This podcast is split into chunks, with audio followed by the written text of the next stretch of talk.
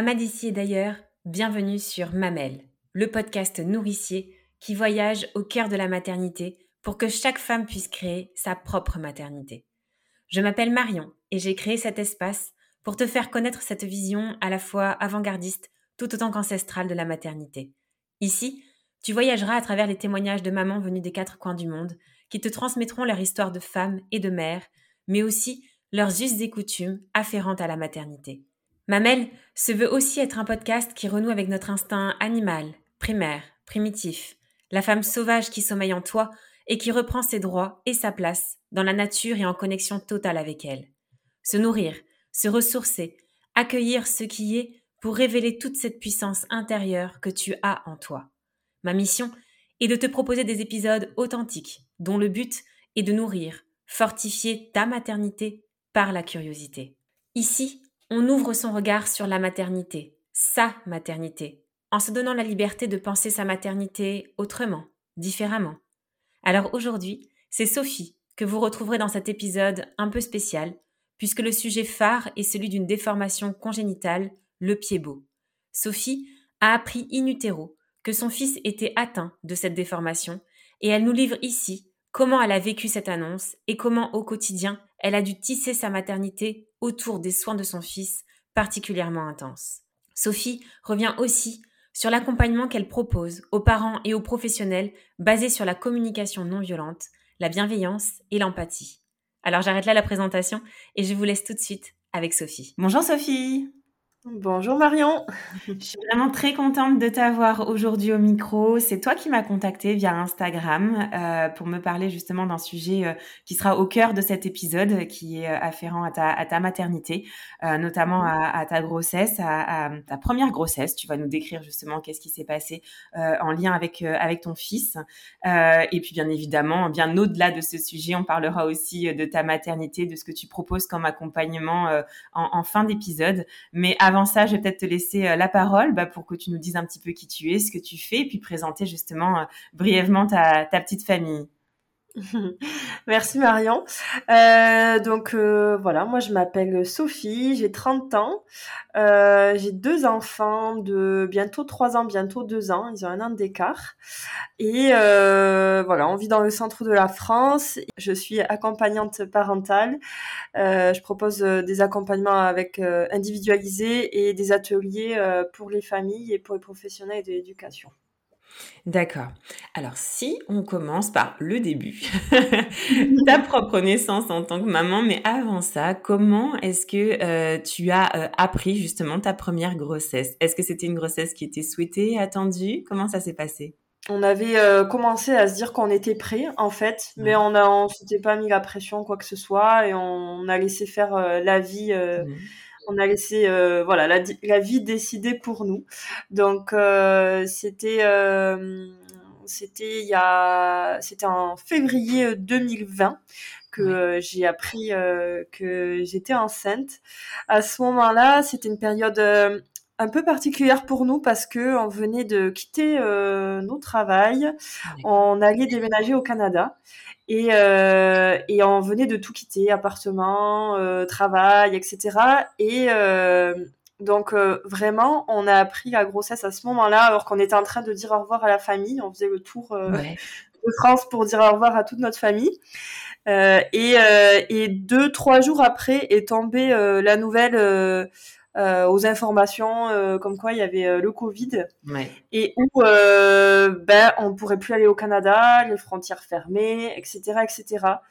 Donc c'était un moment vraiment très très très stressant pour nous parce que voilà, professionnellement, on venait de tout quitter, on partait déménager au Canada, et à ce moment-là, on nous annonce qu'en fait, euh, non, on pourrait pas.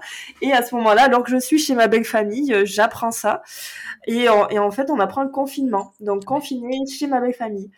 Euh, donc, euh, c'était pas évident, vraiment pas évident. Ouais, J'étais clairement très stressée pendant ma grossesse. Euh, et euh, en plus confiné avec la belle famille, euh, voilà, c'est un peu au bout d'un moment bien sûr. Tension. et je pouvais pas dire non plus que j'étais enceinte parce qu'on voulait pas le dire tout de suite. Euh, et à la fois, plus les jours avançaient, plus je commençais à avoir des nausées, plus je commençais à avoir très faim. Euh, enfin, ça commençait à, à, dans mon comportement, voir qu'il y avait quelque chose de différent. Euh, mais on voulait pas l'annoncer comme ça dans cette période de, gros stress pour tout le monde.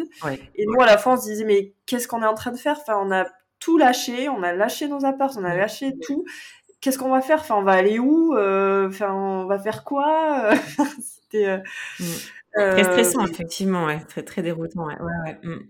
Exactement. Et, et, donc à ce moment-là, on, déménage. En fait, on va dans un appartement de famille que j'ai au bord de la plage dans le sud-ouest. Et on, se dit, on va réfléchir, on va se poser tranquillement et euh, on se met pas la pression. On avait heureusement un petit peu d'argent de côté, un petit peu pour l'emploi, euh, pour euh, vivoter le temps qu'on rebondisse. Mais voilà, c'était ouais, heureusement. du coup, on était confinés au début chez chez mes beaux-parents et après, malgré le confinement, on a traversé la France. Et parce que pour la santé mentale de tout le monde, c'était mieux. Et, euh, et du coup, on s'est retrouvés voilà, là-bas à, à, réfléchir à ce qu'on allait faire et, euh, et euh, à préparer du coup l'arrivée de, de cet enfant. J'ai commencé à me faire suivre là-bas, du coup, pour, pour aller avec une gynécologue.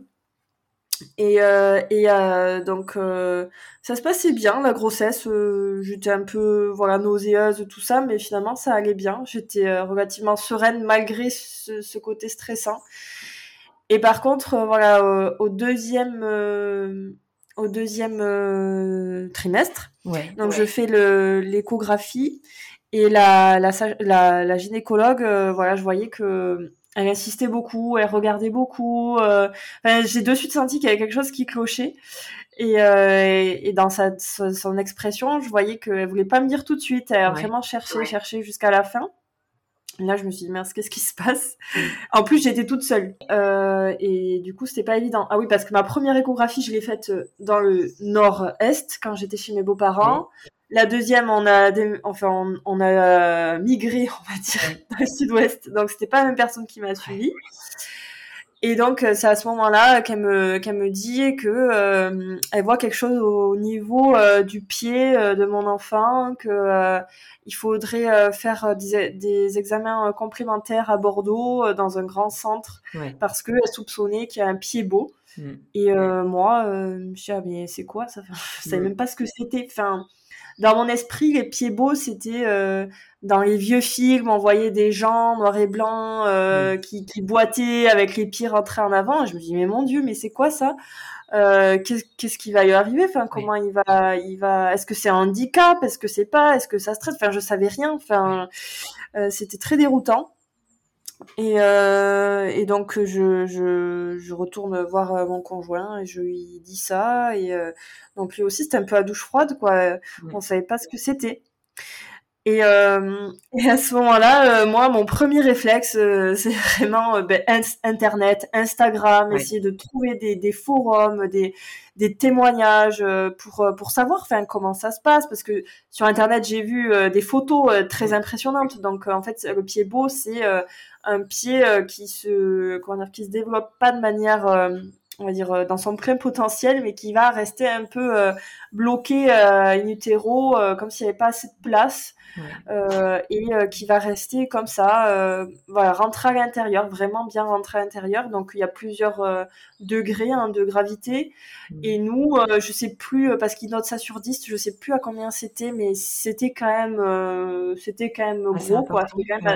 C'était quand, même assez lourd. et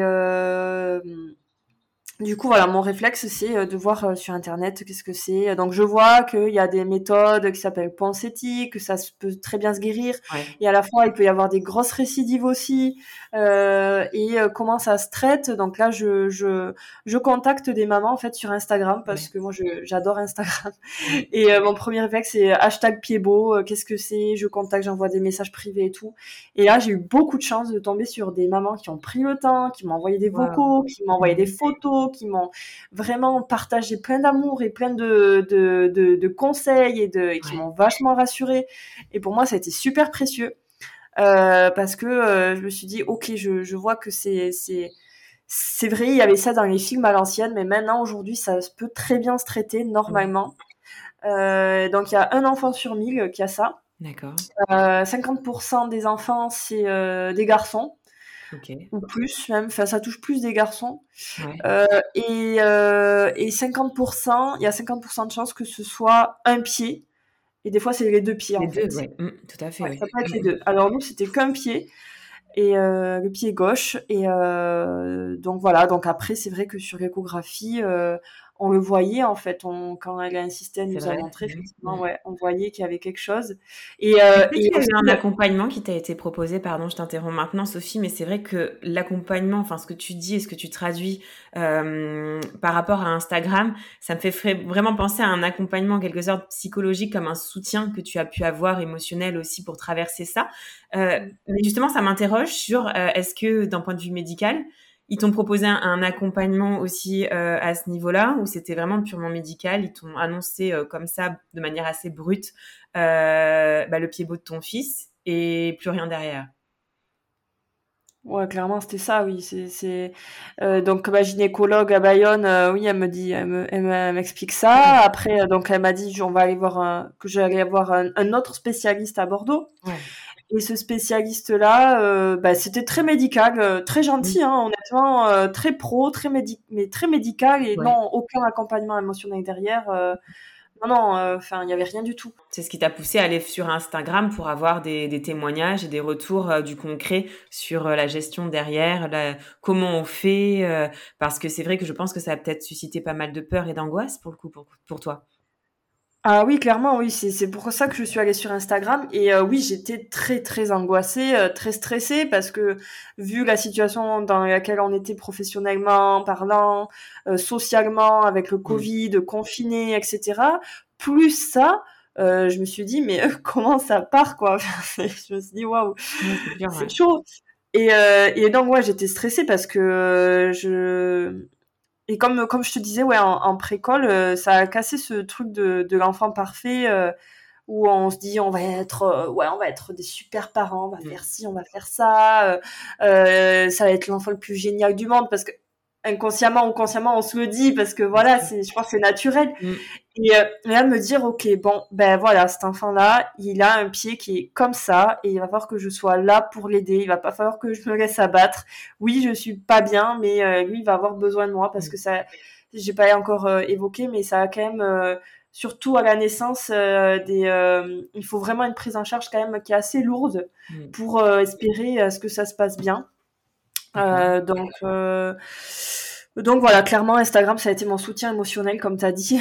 c'est euh, un peu triste quelque part et à la fois, euh, ben, à la fois, c'est heureusement que c'est là, quoi. Ça le mérite d'être là. Et c'est pour ça qu'aujourd'hui, j'ai voulu faire un podcast parce que euh, je me suis dit, mais 1 sur 1000, c'est quand même énorme. Et c'est quand même, c'est quand même une, un, une famille sur mille qui est probablement dans un grand cas de, de, détresse émotionnelle et qui se dit waouh mais qu'est-ce qui va se passer? Et euh, c'est pour ça que je me suis dit s'il y a des parents qui écoutent qui, qui ont besoin d'en parler qui ont vécu la même chose qui sont en train de vivre la même chose euh, ou juste qui se questionnent et qui n'avaient jamais entendu parler de ça ben moi vous pouvez me contacter avec grand plaisir. Je vous répondrai je vous appellerai. Enfin je pourrais vous donner tout ce que j'ai à donner mon expérience qui pourrait euh, vous apaiser. Donc euh, ouais, clairement, euh, je pense que c'est un besoin. Et j'avais trouvé un compte Instagram, mais c'était pas en français. Je sais plus le nom maintenant, mais c'était euh, un compte Instagram international qui recense tous les enfants qui naissent comme ça, qui disent leur prénom, sans forcément mettre la photo, mais qui disent leur prénom, qui disent telle date. Euh, je me rappelle plus du nom parce que c'est en anglais. Mais j'avais trouvé. Si ça te revient, tu pourras toujours me la transmettre euh, comme ça. Je pourrais aussi la mentionner lors de la diffusion de l'épisode, ouais. Clairement, ouais, je vais essayer de le retrouver, je te, je te donnerai ça. Et euh, j'avais trouvé aussi sur ce compte pas mal de livres. Bah, C'était aussi en anglais. Des livres pour accompagner les enfants qui ont ça. Bon, j'avoue que moi, je m'en suis pas procuré parce que j'ai vachement parlé avec mon enfant depuis tout petit. Mm. Euh, donc, euh, pour expliquer un peu euh, comment ça se traite, donc, donc déjà, moi, j'ai eu la chance de l'apprendre pendant la grossesse. oui, c'est ce que j'allais te poser comme question, justement, c'est ça, parce qu'on peut l'apprendre aussi après la naissance? Ouais, Ouais, ouais, clairement, il y en a, ils apprennent le jour J, quoi. Enfin, c'est ça. Ils découvrent. Et là, c'est un autre, c'est un délire, quoi. Enfin, notre, euh... notre étape. Ouais. Ouais, ouais. Et là, euh, donc moi, j'étais très reconnaissante d'apprendre. À ce moment-là, ça m'a laissé le temps de me préparer, de m'informer, de, mm.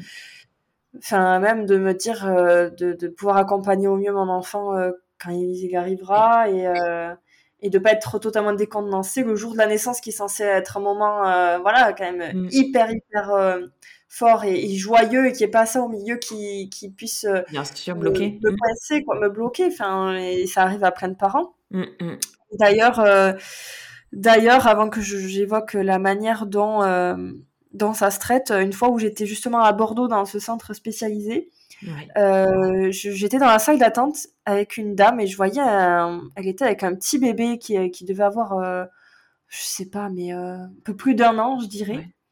Et je voyais qu'elle avait une grosse attelle, mais vraiment un gros truc. Je me suis dit, mais ça, c'est un pied beau, ça. Enfin, c'est étrange.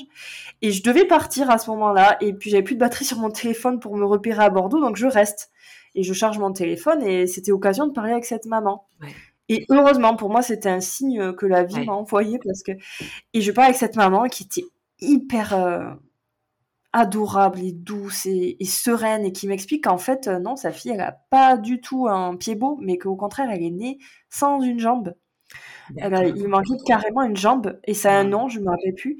Et pareil, ils l'ont pas vu à l'échographie. Enfin, ils s'en sont rendus compte le jour de la naissance. Donc, ce bébé-là qui arrive euh, sans une jambe euh, et, et, juste un petit moignon, quoi. Ouais, encore Donc, en fait, elle Ouais, et donc euh, elle m'explique ça de manière tellement sereine et tellement euh, enfin, euh, posée et confiante. Et, elle m'explique qu'il y avait des groupes de parents qui existaient pour. ouais, je dis ça si jamais il y a d'autres parents aussi qui, qui, écoutent ça, mais il y a des groupes de parents qui, qui sont là en soutien avec ce, cette cette euh, malformation. Euh, et, euh, et, que du coup elle avait été vachement soutenue par rapport à ça et qu'elle était super sereine et qu'elle accompagnait son enfant de manière mais très très naturelle. Elle me disait mais les enfants ils sont ils sont super adaptables. Vous allez voir c'est c'est lui limite qui va vous apprendre des choses. Et lui il, est comme ça. Et euh, pour lui c'est pas un problème en fait. Il s'adapte clairement. Et en fait d'avoir ce témoignage de cette maman bah, ça m'a ça m'a tellement servi et tellement apporté. Réconforté aussi, ouais. Mm. Ah ouais, j'avais l'impression que c'était un ange qui était venu là pour me dire, euh, pour me mm. rassurer, enfin vraiment quoi. Euh, à ce moment où j'étais en détresse la plus totale, c'était un moment où j'étais vraiment pas bien. Donc euh, voilà, merci à cette maman si un jour elle écoute ce podcast, on sait jamais. Et, et donc pour le et la manière de, de traiter euh, vraiment euh, le pied beau.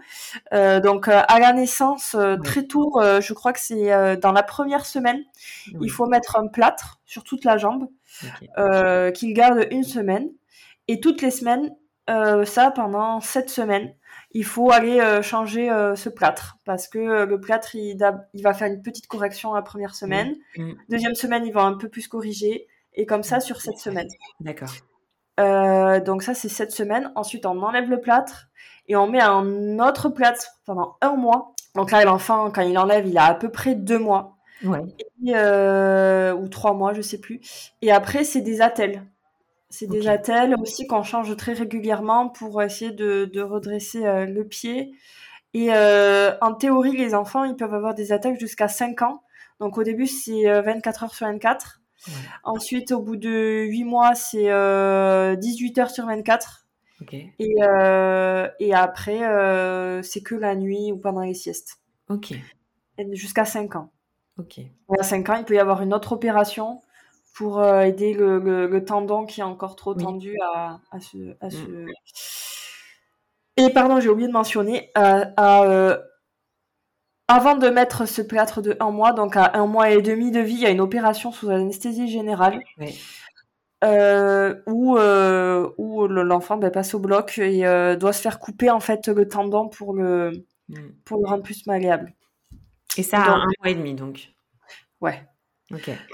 Donc ça, donc déjà pour parler des plâtres, déjà ça c'était pas évident parce que clairement on voit que le bébé il est vraiment pas à l'aise. Bah et moi, j'étais plutôt contre cette méthode-là parce qu'il y a deux méthodes. Ça, c'est la méthode Ponseti, donc c'est la méthode avec les plâtres. Et il y a une autre méthode qui existe où c'est vraiment que du kiné. Mais par contre, ça implique de faire beaucoup, beaucoup de kiné et d'avoir un kiné spécialisé dans ça juste à côté de chez soi. Et nous, on était en plein milieu de la campagne, enfin très loin de Bordeaux. Ce médecin à Bordeaux faisait ça. Mais ce que j'ai oublié de, mentionner entre temps, c'est que entre le moment où je me suis fait suivre, suivre à Bayonne et le moment de mon accouchement, on a déménagé. Et euh, donc, euh, on a déménagé très loin, euh, à côté de Poitiers. D'accord. Et à ce moment-là, j'ai dû trouver un autre, un autre médecin qui nous suivait, une autre sage-femme, enfin tout. Et et donc, je pouvais pas faire ce traitement avec les kinés que moi j'aurais beaucoup plus aimé parce qu'il n'y avait pas du tout là où on était. Par rapport à cette, à cette opération dont tu, dont, tu, dont tu parles, dont tu viens de parler là à un mois et demi, et si on remonte encore un petit peu avant, est-ce que euh, il y a une il y a une incidence sur la façon ou sur ton projet de naissance, sur ton choix de naissance quand tu attends un enfant justement qui a un pied beau? Est-ce qu'il y a une incidence sur le souhait de ton accouchement? Alors déjà moi à la base, j'aurais aimé faire un accouchement à la maison. D'accord. J'aurais aimé faire un accouchement naturel, euh, euh, vraiment hyper nature et tout. Mais vu que en fait, on vivait à Bayonne et mon mm. époux a trouvé du travail à Poitiers et que mm. je, crois qu'on a déménagé à 8 mois, un peu avant, à 7 mois et demi. Ouais. Et qu'on a su à 6 mois. En fait, euh, les personnes étaient pas OK pour me prendre euh, en cours de route. Les, personnes pour accoucher à, les sages-femmes, euh, accouchement à domicile, étaient pas OK pour me prendre comme ça. Et donc, c'était pas possible. Donc, j'ai essayé de voir des maisons de naissance. c'était à une heure de chez nous. Et donc, on va dire que c'est plutôt ça qui a impacté mon projet de naissance plutôt que le pied beau. Parce que finalement, le pied beau, euh, ben, que j'accouche à domicile euh, ou euh, en, hôpital, enfin, ça changeait rien. Parce que sur le moment, il n'y a pas de. Il n'y a pas de soins particuliers à, prodiguer au bébé, en tout cas, suite à l'accouchement. Non, voilà, c'est vraiment une semaine après une semaine après où il faut mettre des plâtres. Mais ça, euh, si j'avais fait à la maison et tout, ça, ça aurait pu se goupiller. Mais c'est vraiment le fait qu'il n'y a pas d'incidence là-dessus. Et euh, euh, donc ça, c'est OK. Par contre, ça, a une incidence, on va dire, dans les, les le postpartum. parce que ben, nous, on était loin, on était à une heure de, de l'hôpital. donc, et en plus, j'avais le droit d'y aller que toute seule.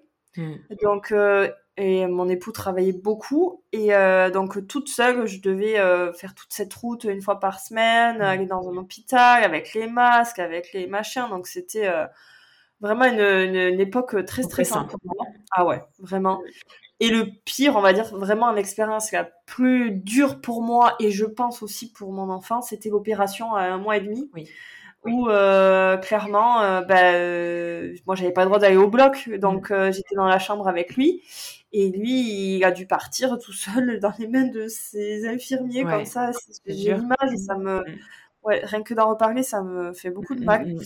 J'avais l'impression qu'on me le prenait quoi, alors qu'il était tout petit, enfin, il avait un mois et demi, et, et, à la fois pas le choix parce que je pouvais pas le laisser comme ça, enfin. Ouais, ouais si je faisais rien, il allait grandir avec un pied vraiment déformé. Et ça allait... Bon, on va dire euh, de manière, euh, enfin, pour sa motricité, il allait s'adapter, mais mais esthétiquement, ça va pas quoi. Enfin, dans nos pays. Euh. Et donc voilà, je, je, me sentais vraiment obligée de, de, faire ça et pour lui en fait. Et donc oui, clairement après là, donc il va au bloc et quand il revient il était complètement euh, chamboulé. Enfin, la nuit a été euh, à l'hôpital parce que du coup, on est resté la nuit après en surveillance. Euh, et j'étais toute seule avec lui, bien sûr, pas le droit toujours que mon épouse soit là. Et ça a été une nuit, mais de l'enfer. Enfin, vraiment, c'était.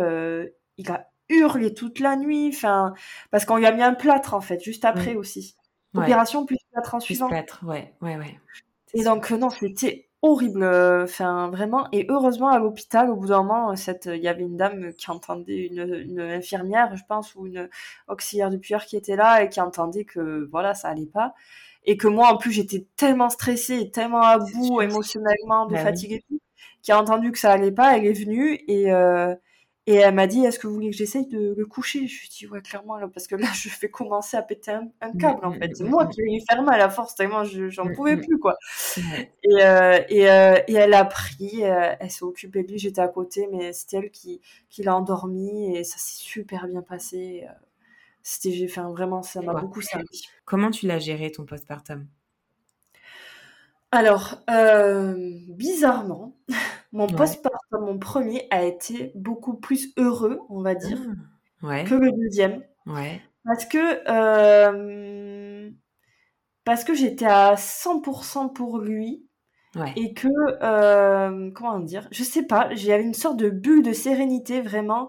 À part ces moments où j'allais à l'hôpital, où c'était vraiment très dur, mm. le reste du temps, j'étais heureuse. J'ai pas eu du tout le baby blues. Ouais. Euh, je sais pas, comme une force qu'on m'a donnée, où j'étais euh, vraiment. en harmonie, en tout cas, avec ton bébé. Ouais. En harmonie.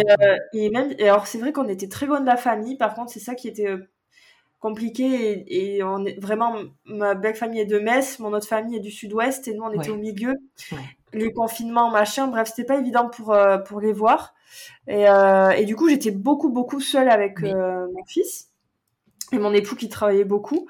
Et donc, on va dire que les premiers mois, non, franchement, j'étais vraiment très à l'aise. Et ensuite, ben, vu que mes enfants ils sont très rapprochés, oui j'ai appris euh, que j'étais enceinte de ma fille. Euh, euh, bah, mon fils, il était pas bien vieux. Il, quel âge il avait? Euh, Parce qu'ils ont 13 mois et demi d'écart. Ouais. Donc, ouais, ouais. ouais, donc voilà. Enfin, elle avait, je sais pas, entre il avait entre 3, 4, 5 mois, je sais plus exactement. Ouais, très rapidement. Elle est arrivée rapidement. C'est ça.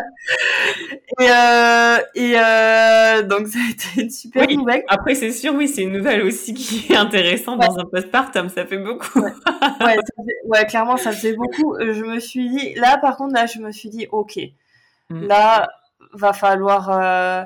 L'annonce c'était cool, c'était, c'était, j'étais sereine à l'annonce mais c'est en grandissant quand mon fils qui euh, euh, alors je sais pas si c'est le pied beau si c'est les plâtres ou si c'est son caractère mais on va dire que le sommeil c'était très très compliqué avec mon fils.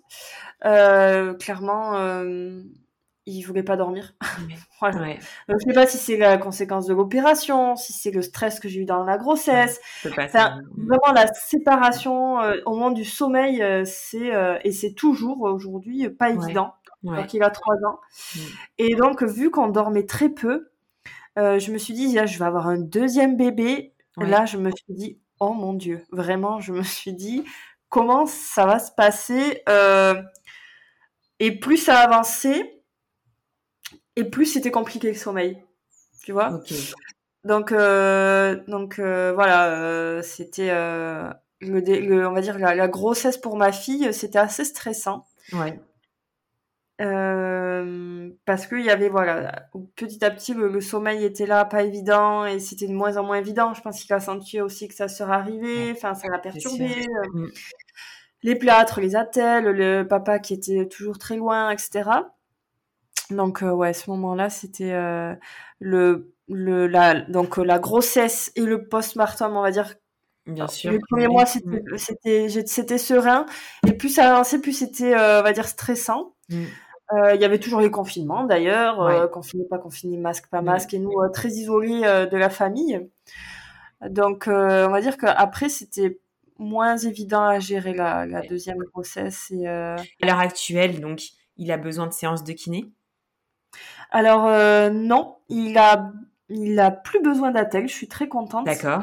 Euh, parce que ça peut aller jusqu'à 5 ans, les attelles. Oui, c'est Et là, euh, ouais, ça fait 6 mois qu'on nous a dit que bah, ça s'est vraiment super bien remis, ah, honnêtement. Ouais, c'est ça que j'ai oublié de dire, mais honnêtement, alors que c'était une grosse correction qu'il faut aller appliquer, c'est très très bien remis. Et euh, il a toujours, on peut, on peut voir, hein, donc les conséquences même pour les gens qui, qui écoutent, qui ont, qui ont un pied. Euh, donc les conséquences, c'est euh, qu'il peut avoir un pied qui est plus petit. Euh, le pied ou les deux pieds, mais un pied qui est plus petit, donc une chaussure, voilà, où il y a toujours une différence. Peut-être prendre deux pointures différentes à chaque fois de chaussures à cause des plâtres. Ouais. aussi un mollet qui est plus fin, qui est moins développé à cause des plâtres. Mais c'est vraiment esthétique, on va dire. Et moi, il y a moi qui le sais, mais clairement, quelqu'un qui regarde pas les mollets comme ça fixement, ça se voit pas. Euh, et euh, le pied, on voit qu'il est un petit peu rentré à l'intérieur. C'est pour ça qu'il va être opéré à 5 ans pour essayer de redresser. Et euh, voilà, sinon, euh, c'est tout clairement. Sa motricité sur sa marche, parce qu'il marche pour le coup là, comment ça se. Alors, moi, honnêtement, alors moi, honnêtement, je suis à fond pieds nus. Je suis à fond pas de chaussures nature et tout. Et donc, vraiment, je pense que ça l'a beaucoup aidé. Je pense, oui. Parce que je lui ai fait beaucoup marcher dehors, beaucoup marcher pieds nus, grimper. Je l'ai laissé en mmh. motricité libre plus totale, mais vraiment en mode confiance et en mode je, je, je savais qu'il avait besoin de ça, vraiment mmh. pour développer à fond son pied. Donc, je sais pas si ça a aidé, je pense. Mais ouais, moi, avait très peu de chaussures, très peu de chaussettes, très peu de, de, de choses comme ça, même l'hiver. Ouais. Et, euh, et du coup, euh, je pense que ça a aidé. Ouais. Après, il n'y a, pas, y a rien de scientifique qui le dit, on va Bien dire. Sûr. Mais, mmh. euh, voilà, moi, clairement, je pense que ça a aidé parce que aujourd'hui, à l'heure actuelle, c'est un enfant euh, qui a une motricité, on va dire, au-dessus de la normale. Hein, vraiment, on pourrait pas croire qu'il a eu ça petit. Hein. C'est c'est un enfant qui est très, très énergique, très dégourdi. Enfin, honnêtement, il n'y a pas de aucune incidence sur sa motricité. Est-ce que tu penses que tu parlais de la communication, tu disais tout à l'heure que tu parlais énormément avec, euh, avec lui, euh, enfin avec tes enfants, je suppose, avec les deux. Mmh. Mais est-ce que tu penses que la communication est aussi un élément essentiel dans euh, cette façon de, de le soigner et, et de, et ben, de lui dire aussi qu'est-ce qu'il en est dès le plus jeune âge. Mmh. Ah oui, clairement, euh, dès le plus jeune âge, je lui ai expliqué. Euh, même tout petit, je lui ai expliqué, voilà, ton pied, il est comme ça, on va aller à l'hôpital euh, pour ça, mais tout petit, enfin, des nourrissons, en fait, je lui ai expliqué, et, je lui ai pas caché, en fait, je lui ai pas caché, je, je, je lui ai dit qu'il allait avoir un, accompagnement, même aujourd'hui, des fois, il me dit, pourquoi je vais à l'hôpital, pourquoi j'ai le pied comme ça? Et donc, je lui réexplique, et j'hésite pas, je, et, et du coup, il a l'air serein avec ça. Enfin, euh, de toute façon, lui, il est comme ça, mais euh, Enfin, on fait pas ça un sujet tabou, on fait pas ça. Non, c'est important justement aussi parce que sur euh, éventuellement le message que tu souhaiterais faire passer aux parents qui nous écoutent et qui ont un enfant ou même les mamans qui sont actuellement enceintes et qui ont appris justement euh, que leur euh, que leur enfant aurait, enfin, a un pied beau. c'est essentiel aussi de parler de cette communication au plus tôt. et qu'est-ce que tu voudrais leur ajouter justement comme comme message? Euh, ben, euh, effectivement, même lui parler, même quand il est dans le ventre, en fait. Même euh, lui dire, voilà, moi, je j'ai appris ça. oui, c'est vrai que ça me stresse, mais d'un côté, je suis là pour toi. Je sais que ça va bien se passer. et voilà, pas hésiter à vraiment se connecter à lui, même dans le ventre, et, et, même après, en fait, en, en, en postpartum, quoi. Le, le, le vraiment le, beaucoup lui parler avec avec bienveillance en disant que ça va bien se passer, que c'est vrai, il y a, y a, ça qui est un peu, euh, on va dire, un peu différent, mais que c'est que quand il va grandir, euh, ça, ça va toujours bien se passer, que mm. lui, il va être un enfant euh, qui saura, qui... Et alors, il y a quelque chose aussi qu'on m'a dit quand il était... Je sais plus qui m'a dit ça, je sais plus si c'était une personne qui nous suivait pour le pied beau médicalement et tout, mais qui m'a dit que les enfants qui ont des, on va dire, des troubles comme ça à la mmh. naissance, euh, que ce soit pied ou autre, mais c'est des enfants qui sont super euh, bah, dégourdis, on va dire, mentalement, physiquement, parce que ils, font beaucoup plus, en fait. Pour lui, pour, euh, pour au moment où on enlevait les attelles pour apprendre à marcher, ça lui a demandé un effort, parce qu'il mmh. avait des attelles jusqu'à... 10 mois, je crois, où il pouvait pas du tout bouger sa jambe. Hein. Mmh. Et pourtant, il a marché à un an, enfin, comme les autres mais il a, il a fait un progrès de fou mm. en. Et alors, du coup, c'est des enfants qui sont vachement, euh, euh, mais, enfin, vachement dégourdis, qui apprennent. Après, c'est normal de s'inquiéter euh, quand on est parent, qu'on apprend ça, mais, mais vraiment, moi, je vous dis, le retour d'expérience de ma part et des autres mamans avec qui j'ai parlé, c'est que c'est des enfants qui s'adaptent très bien, qui n'ont pas de retard. Euh, que ce soit euh, motricité ou autre, c'est euh, ils ont aucun retard, ils s'adaptent très bien, ils sont comme les autres, ils marchent aussi bien que les autres, aussi vite, ils courent aussi vite, mmh. ils sont aussi doués que les autres en sport, il n'y a mmh. aucun problème de notre part. C'est rassurant, bien sûr. C'est vraiment rassurant de, pouvoir l'entendre. alors peut-être continuer, peut-être qu'on va passer un petit peu aussi sur l'accompagnement que tu proposes aujourd'hui, comme on a un peu fini sur ce, cette communication, ce lien aussi bienveillant tu viens de le dire à l'instant aussi. Euh, alors aujourd'hui, tu proposes un accompagnement euh, aux parents. À travers ton compte Instagram aussi, on peut avoir beaucoup, beaucoup, beaucoup d'informations qui sont super intéressantes et j'invite vraiment toutes les, euh, toutes les mamans qui nous écoutent et les parents aussi à aller, aller le voir. Est-ce que tu pourrais nous parler justement plus en détail de cet accompagnement, mais aussi de l'approche Faber et Mazic dont tu parles aussi très très souvent sur, sur ton compte? Oui, alors je vais vous parler de ça. Euh, déjà, euh, comment j'ai j'ai euh, j'ai connu cette approche? Parce que quand donc moi j'étais j'ai pas je me suis pas présentée en détail, mais j'ai fait une école de commerce, j'ai fait un burn-out et je me suis reconvertie en professeur des écoles. Ça, c'était avant d'avoir mes enfants. D'accord. Et quand j'ai eu mes enfants, je me suis énormément intéressée aux pédagogies alternatives, mm. euh, Montessori, Steiner, Steiner Waldorf, etc. Et j'étais passionnée par, euh, par tout ça, et je le suis toujours d'ailleurs. Et, euh, et à ce moment-là, donc j'ai j'ai mis en place pas mal de choses à la maison, des activités, beaucoup le côté nature aussi mm. à la maison, etc. Et je me suis rendu compte que malgré on va dire, toutes les belles pédagogies, toutes les belles activités qu'on va leur fournir, etc. Si moi, par derrière, ben, euh, j'ai une relation, on va dire, tendue avec mon enfant, qu'on va avoir tension de crier, etc., ou de s'énerver, ou de ne pas bien communiquer, ben, en fait, euh, c'est pas que ça sert à rien, mais mais presque quoi. Enfin, c'est très dommage, on va dire. Et donc, euh, quand je me suis rendu compte de ça, j'ai creusé en fait, j'ai creusé sur la communication non violente, j'ai creusé, du coup j'ai découvert Faber et Maslich, euh, et euh, ça m'a énormément parlé parce que euh, clairement c'est si à la fois on va dire de la parentalité, enfin on va pas parce que c'est pas que pour la parentalité, parentalité c'est aussi pour les professionnels, mais c'est une communication adulte-enfant qui est bienveillante, on est à fond dans la bienveillance. Par contre il y a aussi un cadre qui est ferme, qui est là, et, euh, et c'est un juste équilibre des deux. Et euh, c'est ça que ça m'apporte toujours au quotidien, parce qu'on va pas dire que je suis, je suis pas une experte en éducation, je suis pas une thérapeute, mais j'accompagne par contre les parents. Et moi aussi, je galère dans ma vie de maman, mais par contre, j'ai, j'ai des outils qui m'aident énormément au quotidien et pour lesquels je me suis formée. Et, euh, et pour lesquels j'ai et, et, dont j'ai envie de, de, vraiment partager aux autres parents, sur mon compte Instagram, j'ai aussi un compte TikTok. Et, euh, et en fait, euh, cette approche-là, c'est une approche où on va être beaucoup sur euh, l'accueil des émotions, aussi sur comment favoriser, susciter la coopération des enfants, développer l'autonomie. Aussi, on voit comment remplacer la punition.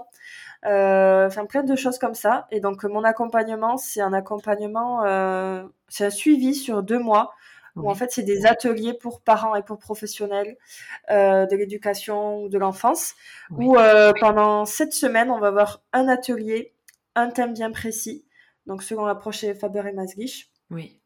Euh, donc le premier atelier sur l'accueil des émotions, etc. Et en fait, il y a un vrai suivi, un vrai suivi en groupe.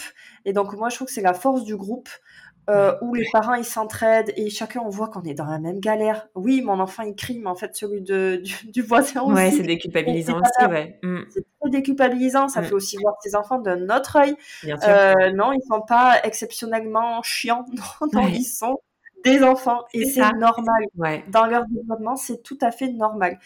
Et, euh, et donc ce groupe-là, c'est une grande force et une autre force, c'est vraiment ces ateliers parce que personnellement, moi, j'ai dévoré des dizaines de livres sur la parentalité et c'est génial, c'est très beau. On le lit, on se dit ouais, je vais mettre ça en place, je vais mettre ça en place et tout. Et trois jours après, il reste 1%. Mais vraiment 1% de ce qu'on a lu. Et donc, en fait, les ateliers, c'est génial parce que c'est dans le concret et, euh, et ça, ça, ça, permet de mettre la machine en route, en fait, mm. et, et euh, de mettre en application ces outils ensemble. Et semaine après semaine après, on en parle, on a un groupe WhatsApp où on peut en discuter, où euh, je suis là pour répondre aux gens aussi tout le long de l'accompagnement. Donc ça, c'est les ateliers Faber et Maslich. Et je suis aussi en train de mettre en place autre chose à l'heure actuelle, euh, on en parle maintenant, mais en décembre, euh, quand tu sortiras l'épisode, c'est bon. Euh, donc, ce que j'ai envie, ce que je mets en place aussi là aujourd'hui, c'est un accompagnement individualisé où c'est un accompagnement de d'une séance ou plusieurs où je vais écouter où je vais faire beaucoup d'écoute empathique que j'ai appris dans ma formation d'écoute en communication non violente, où à la fois il y aura d'écoute empathique dans cette séance où les parents vont pouvoir vider leur sac. Parce que moi, personnellement, en étant seule, euh, isolée de ma famille, euh, des euh, amis qui sont pas forcément encore dans la parentalité, tout mm. ça, on se des fois très seul. Mm. Et à la fois, on n'a pas forcément envie de parler à un thérapeute qui va nous analyser, et nous, nous mm. cocher des cases et nous et écrire sur son papier comme ça. On a juste besoin d'écouter et d'une écoute bienveillante. Et donc, moi, c'est ça que je vais proposer aux parents. Une écoute bienveillante, un sas de décompression où ils peuvent vider avant de passer au burn-out, avant d'avoir tout ça. Donc, déjà, parler, être écouté, c'est hyper important et, euh, et euh, un accompagnement où aussi, donc il y a l'écoute empathique et il y a euh, des outils que je vais leur donner de Faber et Masguich de communication non violente et autres en fonction de leurs problématiques en particulier qui m'auront donné à ce moment-là. Donc voilà ce que je fais. Et alors je rebondis sur cette notion d'empathie. Euh, et sur l'accompagnement que tu proposes. Est-ce que tu penses que la parentalité telle qu'elle est actuellement en France, euh, c'est une parentalité qui est en carence d'empathie et qui fait qu'on est très souvent sur une communication violente? Alors clairement, oui. et j'ai envie de dire que c'est pas que dans la parentalité, que c'est dans notre société en général. C'est ça. Honnêtement, c'est dans la parentalité, ce manque d'empathie. Déjà, on va dire, ce manque d'empathie envers nous-mêmes, mm.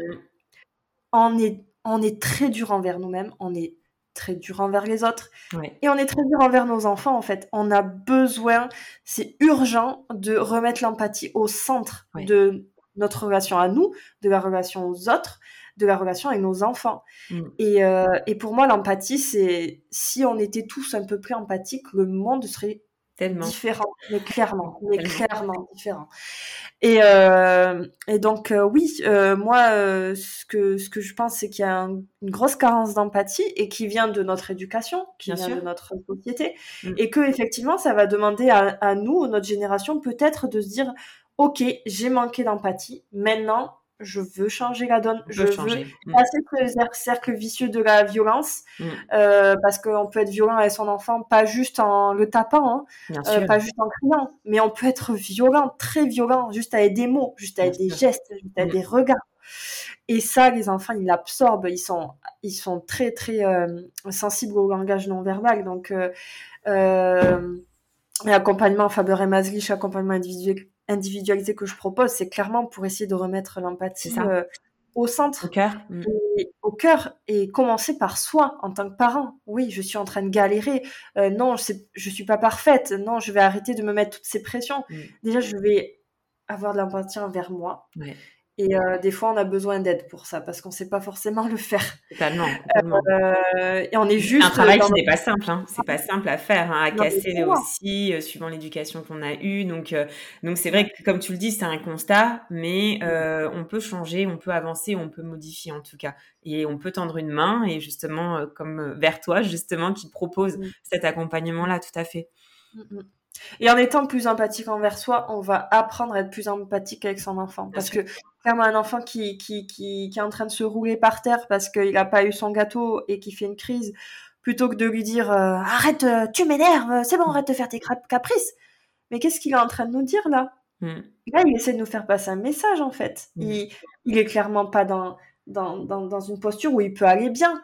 Et euh, c'est Aim Guinot, en fait, qui est le, le, le professeur euh, qui a formé euh, euh Adel Faber et Yann Maslich, qui disait un enfant ne peut pas bien se comporter s'il ne, ne va pas bien, en fait. Bien sûr. Et donc, si, et alors, qu'est-ce qu'on va mettre en place? Nous, en tant qu'adultes, dans notre posture et dans notre environnement, pour qu'un enfant se sente mieux et soit plus à même de mieux se comporter.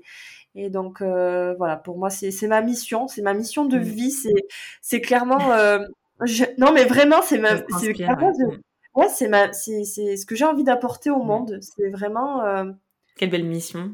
Non, vraiment, vraiment, Sophie. Et tu l'incarnes, tu l'incarnes divinement bien, vraiment, sur, euh, sur les réseaux, en tout cas, ce, ne serait-ce que là, euh, ça, se, ça se perçoit, mais euh, vraiment, on le sent en tout point.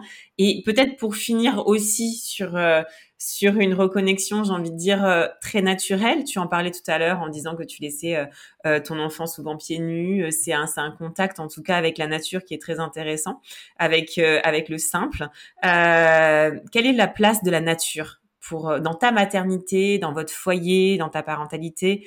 Et quelle est l'importance euh, de donner justement cette connexion-là dès le plus jeune âge? Alors euh, moi déjà je suis fille, petite fille, arrière petite fille, arrière arrière petite fille. On, peut pas savoir jusqu'à quand. Fille d'agriculteurs, de paysans, ah, de, gens qui ont travaillé la terre. Oui. Déjà, ouais, déjà. tu es ancré. Voilà. euh, mon père et mon frère sont toujours aussi travailleurs de la terre et, moi j'ai pris notre voie. Mais, euh, mais clairement, c'est toujours très, très profond et très ancré en moi. Euh, parce que j'ai grandi, on était tout le temps dans la forêt, on était tout le temps dehors. Mmh. Enfin, clairement, j'étais tout le temps dehors, moi. Et j'ai vu à quel point la nature, ça me ça m'aide à, me reconnecter à la nature, mais ça m'aide à me reconnecter à moi. Et euh, comment dire, euh, pour moi, c'est essentiel. C'est il y a un jour où je vais pas bien, je vais toute seule en forêt, mmh. je me mets les mains dans la terre et, euh, et, je suis là et je me, mmh. je manque en fait. Et pour moi, je veux absolument transmettre ça à mes enfants parce que c'est un moment donné de ma vie où je travaillais à Paris, où j'ai fait ce burn-out, où clairement je me suis dit là, j'ai besoin de retourner loin de ça, loin de cette ville qui me, qui me détruit et j'ai besoin de retourner à, un espace beaucoup plus sain, beaucoup plus naturel. Et, euh, et euh, donc on a déménagé à la campagne et c'est pour ça qu'on était loin de tout le monde et tout ça, mais on était à un endroit où très nature et, euh, et donc c'est quelque chose que je veux vraiment transmettre à mes enfants. Donc c'est vrai que le côté célébrer les nouvelles saisons, mmh. c'était l'automne, le côté vraiment ancrage euh, pieds nus euh, tout le temps, le côté euh, on sort dans la forêt au moins deux fois par semaine parce que pour moi c'est un endroit où ils sont libres, ils peuvent ils peuvent faire ce qu'ils veulent, ils, peuvent, hmm. ils vont rien casser, ils vont ils vont ils vont rien, ils peuvent faire ce qu'ils veulent en fait et, et ils sont et l'imaginaire aussi a, toute sa place en fait. Euh, moi aussi, je suis à fond le sans jouer. Je, j'essaye vraiment d'éviter les jouets avec mes enfants parce que pour moi, ça bloque un peu l'imaginaire et la créativité. Alors qu'en pleine nature, ben, un bâton, ça peut être ce qu'ils veulent. Et voilà, et il n'y a pas de limite en fait dans la nature. Et à la fois, il n'y a pas toutes ces euh, surstimulations qu'on peut avoir dans le quotidien. Mm. Et, euh, et euh, ben, passer l'après-midi dehors, rentrer avec les joues rouges, pour moi, c'est quand je vois mes enfants comme ça, j'ai un sentiment d'accomplissement. Je me dis, mais vraiment, mais mais c'est ça, c'est de ça dont les enfants aujourd'hui ont tellement besoin, loin des écrans, loin des, des, toutes ces stimulations, des jouets, des, des activités, en veux-tu, en voilà et tout. Non, non, juste venez. En tant que parents, on a juste besoin de les amener, de prendre notre courage à deux mains, on se dit, ok, on sort, ok, on va dans la forêt ou dans un parc ou mmh. n'importe où et on les laisse quoi et on les laisse faire leur vie et, euh, et pour moi c'est ouais clairement euh, ça dans ma maternité j'en parle beaucoup dans mon contesta aussi parce que pour moi c'est c'est euh, un cadeau qu'on fait à nos enfants mmh, mmh. Un vrai cadeau. C'est des, fondations, c'est des fondations qui sont essentielles et d'autant plus quand ils rentrent à l'école aussi, je pense. Parce qu'effectivement, comme tu le dis, peut-être accorder ce, ce temps-là en fait à son enfant après l'école en pleine nature, euh, ben c'est aussi s'accorder à nous en tant que parents et à son enfant euh, et ben de, de, de, de reposer euh, l'essentiel sans rien comme tu viens de le dire sans superflu. Et, effectivement je pense que les bienfaits s'en ressentent à bien des égards c'est sûr. Totalement. Pour le stress pour la décompression pour pour le, la sérénité pour la créativité pour pour tout. Pour la santé, pour tout ça. Tout. Alors peut-être pour finir cet épisode, Sophie, est-ce que, alors déjà, j'espère qu'on a un peu brassé tous les sujets ou tous les thèmes, en tout cas, dont tu souhaitais euh, parler et évoquer euh, dans le cadre de cet épisode. Euh, sinon, quel est le message de fin que tu souhaiterais transmettre et faire passer aux personnes qui nous écoutent aujourd'hui? Alors, mon message de fin, il va paraître très banal et très bateau, mais prenez vraiment soin de vous, les parents, parce que c'est en prenant soin de soi qu'on prend soin des autres. Et euh, si, euh, si nous, on s'oublie, et c'est clairement ce que je vois dans la parentalité bienveillante, c'est que souvent les mamans et les papas ils s'oublient, ils sont tellement focalisés sur leur enfant que eux ils oublient de s'accorder un petit moment à eux, mais ne serait-ce qu'un petit moment chaque jour d'auto-empathie, de se dire mais comment je me sens là? Qu'est-ce que je ressens? De se dire ça. Et quand on va s'accorder de, de la bienveillance à soi, on pourra en accorder aux enfants et on pourra avoir une relation de meilleure qualité avec eux. Euh, donc ça, c'est mon message, on va dire, à tous les parents qui nous écoutent. Et, euh, et pour les parents qui nous écoutent, qui ont euh, des enfants avec un pied beau ou autre, on va dire, euh, voilà, petite déformation, grosse déformation, voilà, de, de, de naissance, particularité, et eh ben, c'est pareil. Faites, faites-vous confiance, faites confiance à votre enfant, et vous avez le droit d'être stressé, vous avez le droit d'être dévasté, vous avez le droit en fait d'être euh, complètement peut-être même des fois anéanti quand on apprend quelque chose comme ça. Et vous avez le droit et accordez-vous cette empathie-là de vous sentir pas bien. Parce que si on vous accorde dans cette empathie-là, que plus tard, vous allez avoir les, vous allez pouvoir reprendre les rênes et vous allez pouvoir euh, être plus fort et être plus fort aussi pour votre enfant. Donc euh, voilà, l'empathie en fait, on y revient, mais C'est ça, c'est ça. Non, non, mais c'est extrêmement puissant et effectivement, tu, tu, places le mm. curseur, le curseur sur, euh, sur l'essence, euh, mais qui aujourd'hui dans notre monde en tout cas est, est, très carencé et, et, et, on le perçoit plus du tout. Donc c'est notre travail d'aller de, en ce sens-là et de remettre effectivement l'empathie au cœur de tout. En tout cas, je te remercie infiniment, Sophie, déjà de m'avoir contactée. Ça a été un honneur pour moi de, de pouvoir transmettre ton histoire et ton témoignage euh, en lien justement avec ton fils euh, et, son pied beau. Euh, vraiment, tu es extrêmement puissante et je suis, je suis vraiment ravie d'avoir pu transmettre ta parole et tous ces nombreux messages d'une extrême bienveillance et réconfortant aussi. donc voilà, merci, merci Sophie. Merci à toi, Marion. Je suis très émue. Merci infiniment pour tout ce que tu fais, pour euh, tous ces partages que tu nous, de toutes ces mamans de, à travers le monde et toutes ces histoires que tu nous permets d'arriver jusqu'à nous. C'est, euh, c'est tellement, c'est, comme tu dis, oui, c'est tellement puissant et c'est tellement euh, nécessaire qu'on se rende compte que on fait partie de ce vaste monde, de, de, de cette vaste maternité et que on a toute notre histoire et elles sont, elles sont toutes belles et euh, elles ont toutes le mérite d'être entendues et écoutées. Donc euh, merci à toi Marion. Et elles nous portent et je suis sûre que tu vas porter énormément de mamans et de parents qui, nous, qui vont écouter cet épisode. merci Sophie. à bientôt. À bientôt. Mama, merci pour ta fidélité et ton écoute si précieuse pour moi et toutes les mamas auditrices. Si tu as aimé cet épisode, n'hésite pas à t'abonner, commenter liker mon podcast, mais aussi à t'abonner à mon compte Instagram Mamel le podcast pour y retrouver les moments phares des épisodes et bien plus.